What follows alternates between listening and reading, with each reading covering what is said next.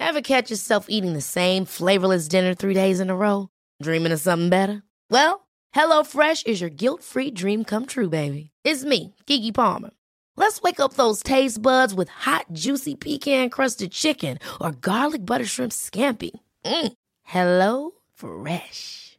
Stop dreaming of all the delicious possibilities and dig in at HelloFresh.com. Let's get this dinner party started.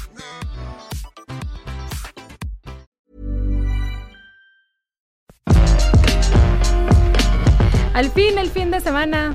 Hola amigos, espero que cuando escuchen esto se encuentren muy felices y atentos para armar su plan del fin de semana conmigo, Ariana Bustos Nava, la señorita etcétera. Antes de comenzar con la lista, les cuento que cada vez estamos en más plataformas para escuchar podcast. Y hace unos días estrené canal de Spotify, así que búsquenme ahí como la guía del fin de semana. Allá los estaré esperando, ¿eh? Ahora sí, listos porque vamos a comenzar con las opciones. La primera recomendación es para toda la familia, porque todavía hay muchos niños de vacaciones. Esto se trata del segundo encuentro de literatura infantil y juvenil que sucede en el Centro Cultural de España y que tiene como eje principal un tema sensible al que todos estamos expuestos, la migración. Se llama Le Migramos, así como, lectu, como leer, bueno, leer, pero es Le Migramos. O suena como francés, Le Migramos. Se llama Le Migramos, historias que cruzan y contempla actividades que involucran a niños, adultos y bueno, a todos, ¿no? Les voy a sugerir algunas de las actividades que van a tener porque tienen un programa muy completo. Para empezar está la mesa de diálogo que inaugura el evento. Esta va a suceder el viernes 16 de agosto y estará a cargo de Alejandro Solalinde, defensor de derechos humanos de los migrantes, María Silva Rentería, conocida como la hermana Magda, ella es directora del albergue Cafemín, y Nacheli Ramírez, presidenta de la Comisión de Derechos Humanos de la Ciudad de México. Ellos hablarán sobre la situación actual de los migrantes en México. También habrá una biblioteca humana que es básicamente un espacio para que todos los asistentes se acercan y compartan sus historias en torno a la migración. Además habrá conversatorios con exiliados españoles en México, pues sí, es, una comunidad muy importante para también escuchar lo que a ellos les tocó vivir en este caso. Documentales, lecturas dramatizadas y talleres. Ahí está por ejemplo ahí uno que se llama Los rostros que partieron nunca se van, que va a ser un mural en el que podrán pintar todos ustedes de manera colectiva con dibujos e ilustraciones. Van a tener ahí alguien que los esté guiando, pero podrán pues sumarse a este espacio que van a que van ahí a pintar. También va a haber un taller que se llama Bailando canciones de cuna y aquí precisamente se va a bailar y se va a cantar. Ah, estará enfocado en esas canciones de cuna que también han sido desplazadas y que a veces desconocemos sus orígenes. Entonces, como contemplan, el programa abarca distintos aspectos, todos relacionados con la migración y como esta cuestión muy personal que creo que todos somos migrantes, ¿no? Al final. Entonces está bueno acercarnos a este, a este Le Migramos, historias que cruzan.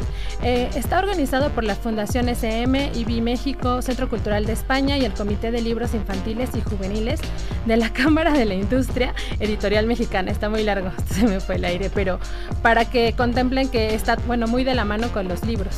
¿Cuándo y dónde? Bueno, pues el festival comienza el 16 y termina el 18 de agosto, como les contaba. Sucederá en el Centro Cultural de España, que se ubica en República de Guatemala, 18 de la colonia Centro Histórico. Está justo atrás de la catedral. La entrada es libre, como todas las actividades que suceden en este espacio cultural. Y bueno, el viernes comienza a las 5 de la tarde y el fin de semana todo comenzará a suceder a partir de las 11 horas.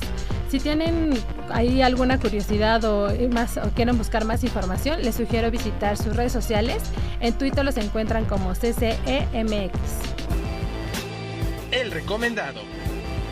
Para presentar a nuestro invitado esta semana, necesito un poco de música misteriosa. Se llama Salvador Garza y él es uno de los productores que trajo a México la puesta Sense es una corta temporada, una obra inglesa que llegó a nuestro país hace unas semanas y bueno, hay mucha expectativa respecto a lo que sucede dentro de, este lugar y qué mejor que él para que nos cuente detalles.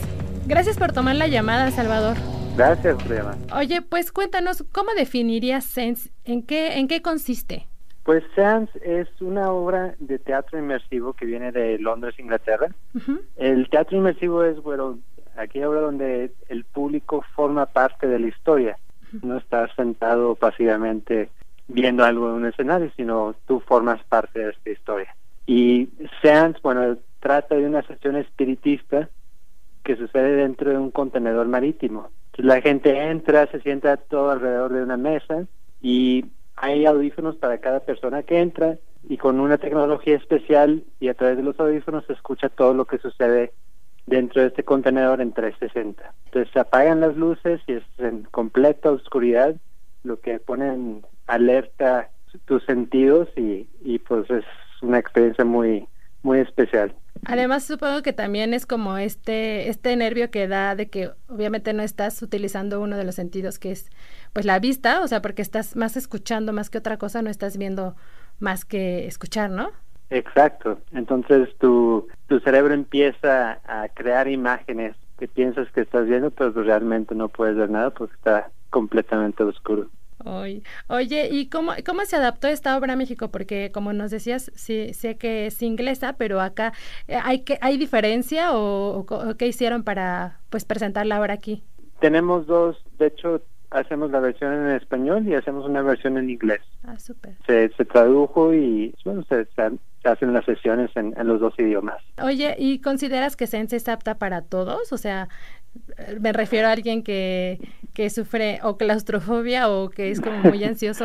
¿Qué, qué, pues estímulos experimenta el participante? No, pues sí, mira, tratamos de, de sí este, evitar que entre gente que sienta que, que tenga claustrofobia, que no pueda, que sea muy susceptible a este tipo de experiencias o que tenga problemas cardíacos, ¿no? Pues, realmente sí es una, pues trata de temas paranormales y mejor evitar esa situación, ¿no? Especialmente porque una vez que entran a la hora no, no se pueden salir.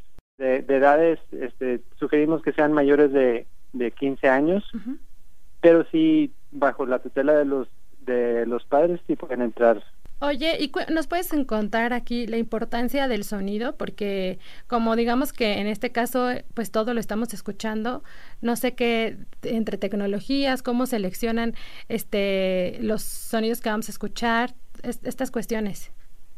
Claro, no, pues mira, se usa una, una tecnología que es, eh, se llama sonido binaural. Ajá. Este, pues es muy especial que cuando nosotros escuchamos estos micrófonos a través de audífonos, pues realmente podemos escuchar todo este amplificado en 360, ¿no? Donde puedes ubicar perfectamente dónde, de dónde provienen los sonidos y, y las personas que están hablando. Oye, ¿y hay alguna otra instrucción para los que participan aquí? ¿O solo es sentarte y ya dejarte llevar por lo que empiece a quedar también tu mente? Sí, no, totalmente. es, es ir y este, estar abierto a, a qué puede suceder, ¿no? Y el, lo el punto de esta obra es cuestionar lo que crees, ¿no? Entonces, pues cuestionarlo de si crees en que realmente estamos invocando espíritus o, o no.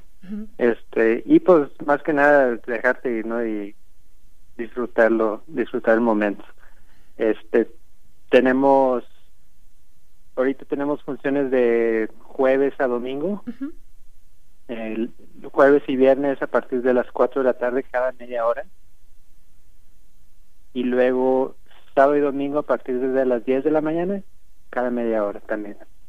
Oye, ¿hay alguna hora que prefieras tú para, para ir? ¿Muy tempranito empezar el día o ya para la noche ahí salir a oscuras y seguir con la cosa misteriosa? pues sí, no, realmente en, en la noche es muy padre, este, pero pues también como es en completa oscuridad, no te das ni cuenta, ¿no? Ya que entraste. Después de esta temporada que van a tener en la Ciudad de México, ¿han pensado ya ir a otro estado o, qué pasa con Sense? Sí, totalmente. Estaremos yendo a Guadalajara muy pronto, este, de regreso a Monterrey, Tijuana, este, y bueno, pues hay mucho interés de llevarla a toda la República pues como les decía, las funciones de Sense culminan el primero de septiembre aquí en la Ciudad de México, pero qué bueno que ahora nos cuentan que va a seguir en otras partes del país.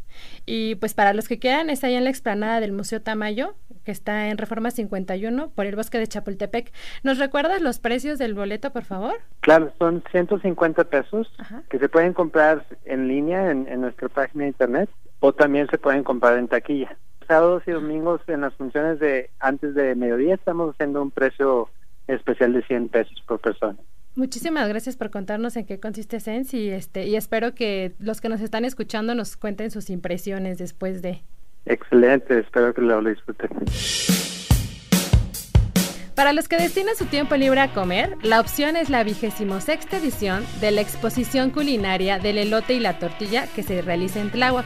Esta zona de la Ciudad de México todavía mantiene esta tradición de cultivar maíz y de abastecernos a todos con este manjar necesario en mi vida. La verdad, preferiría dejar el pan que la tortilla y lo hago público porque amo la tortilla.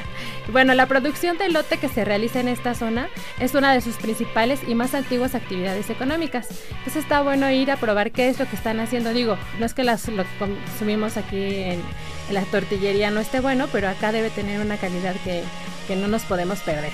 ¿No? La muestra, en la muestra encontrarán más de 100 productores que ofertan productos con base precisamente en maíz.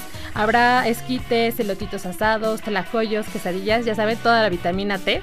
Y bueno, hasta hay pizzas con elote y con huitlacoche.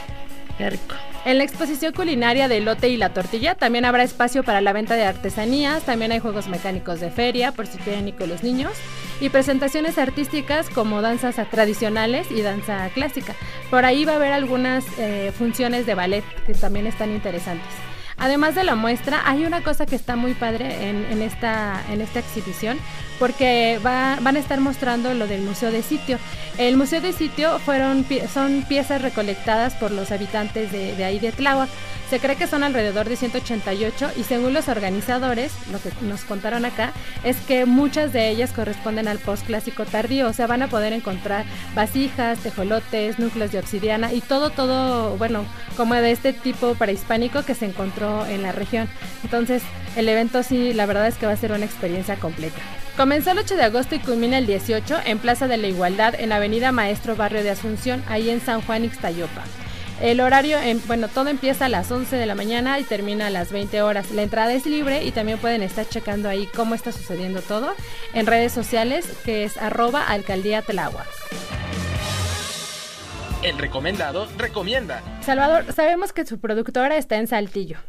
Es un lugar poco explorado para nosotros porque siempre recomendamos cosas de la ciudad, así que queremos aprovecharte para que nos recomiendes mm, que sean tres sitios, uno para ver cosas, otro para comer y otro para bailar o, que, tú digas, vienen a Saltillo y tienen que experimentar esto.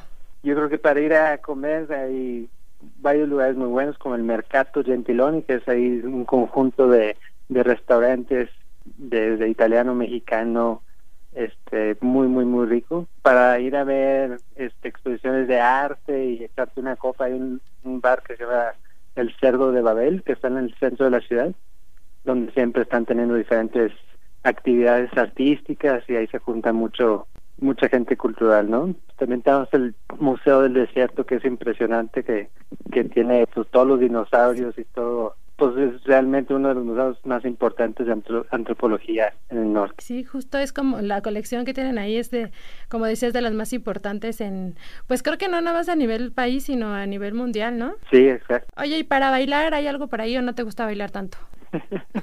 pues sí me gusta bailar. Eh, creo que en el cerdo de él, aunque es barecito, se baila muy, muy, muy padre. O sea, está, esa es ya para ver cosas y para quedarse ahí al trago y luego el baile. Exacto. Bueno, pues muchísimas gracias por, por estas recomendaciones y pues por contarnos qué podemos ir ahora que nos escapemos allá a Saltillo. Excelente, gracias a ustedes. Y para despedirme, hoy también hablaremos de un sitio considerado patrimonio de la UNESCO en la Ciudad de México.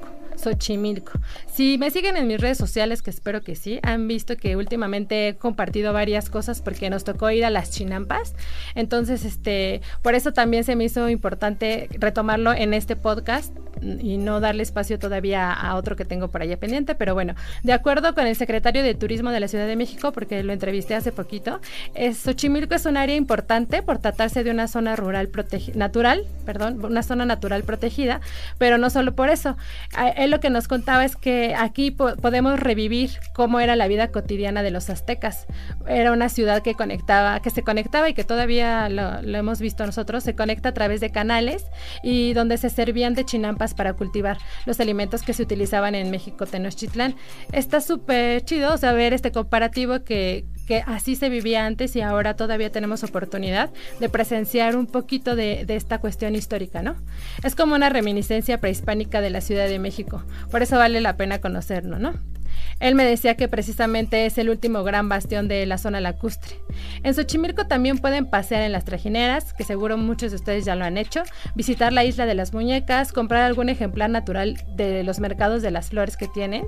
Ahí fui apenas uno que se llama el Palacio de la Flor y también eh, pude ver muchos ejemplares súper bonitos, súper baratos y que precisamente se cultivan en Chinampas.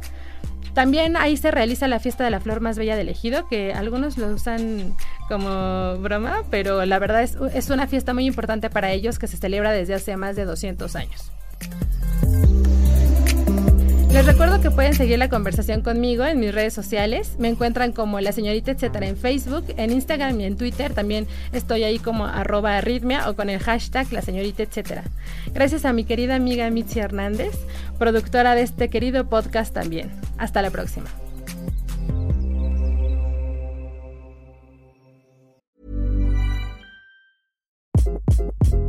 Hi, this is Craig Robinson from Ways to Win, and support for this podcast comes from Invesco QQQ. The future isn't scary, not realizing its potential, however, could be. Just like on the recruiting trail, I've seen potential come in many forms as a coach. Learn more at Invesco.com slash QQQ. Let's rethink possibility. Invesco Distributors, Inc.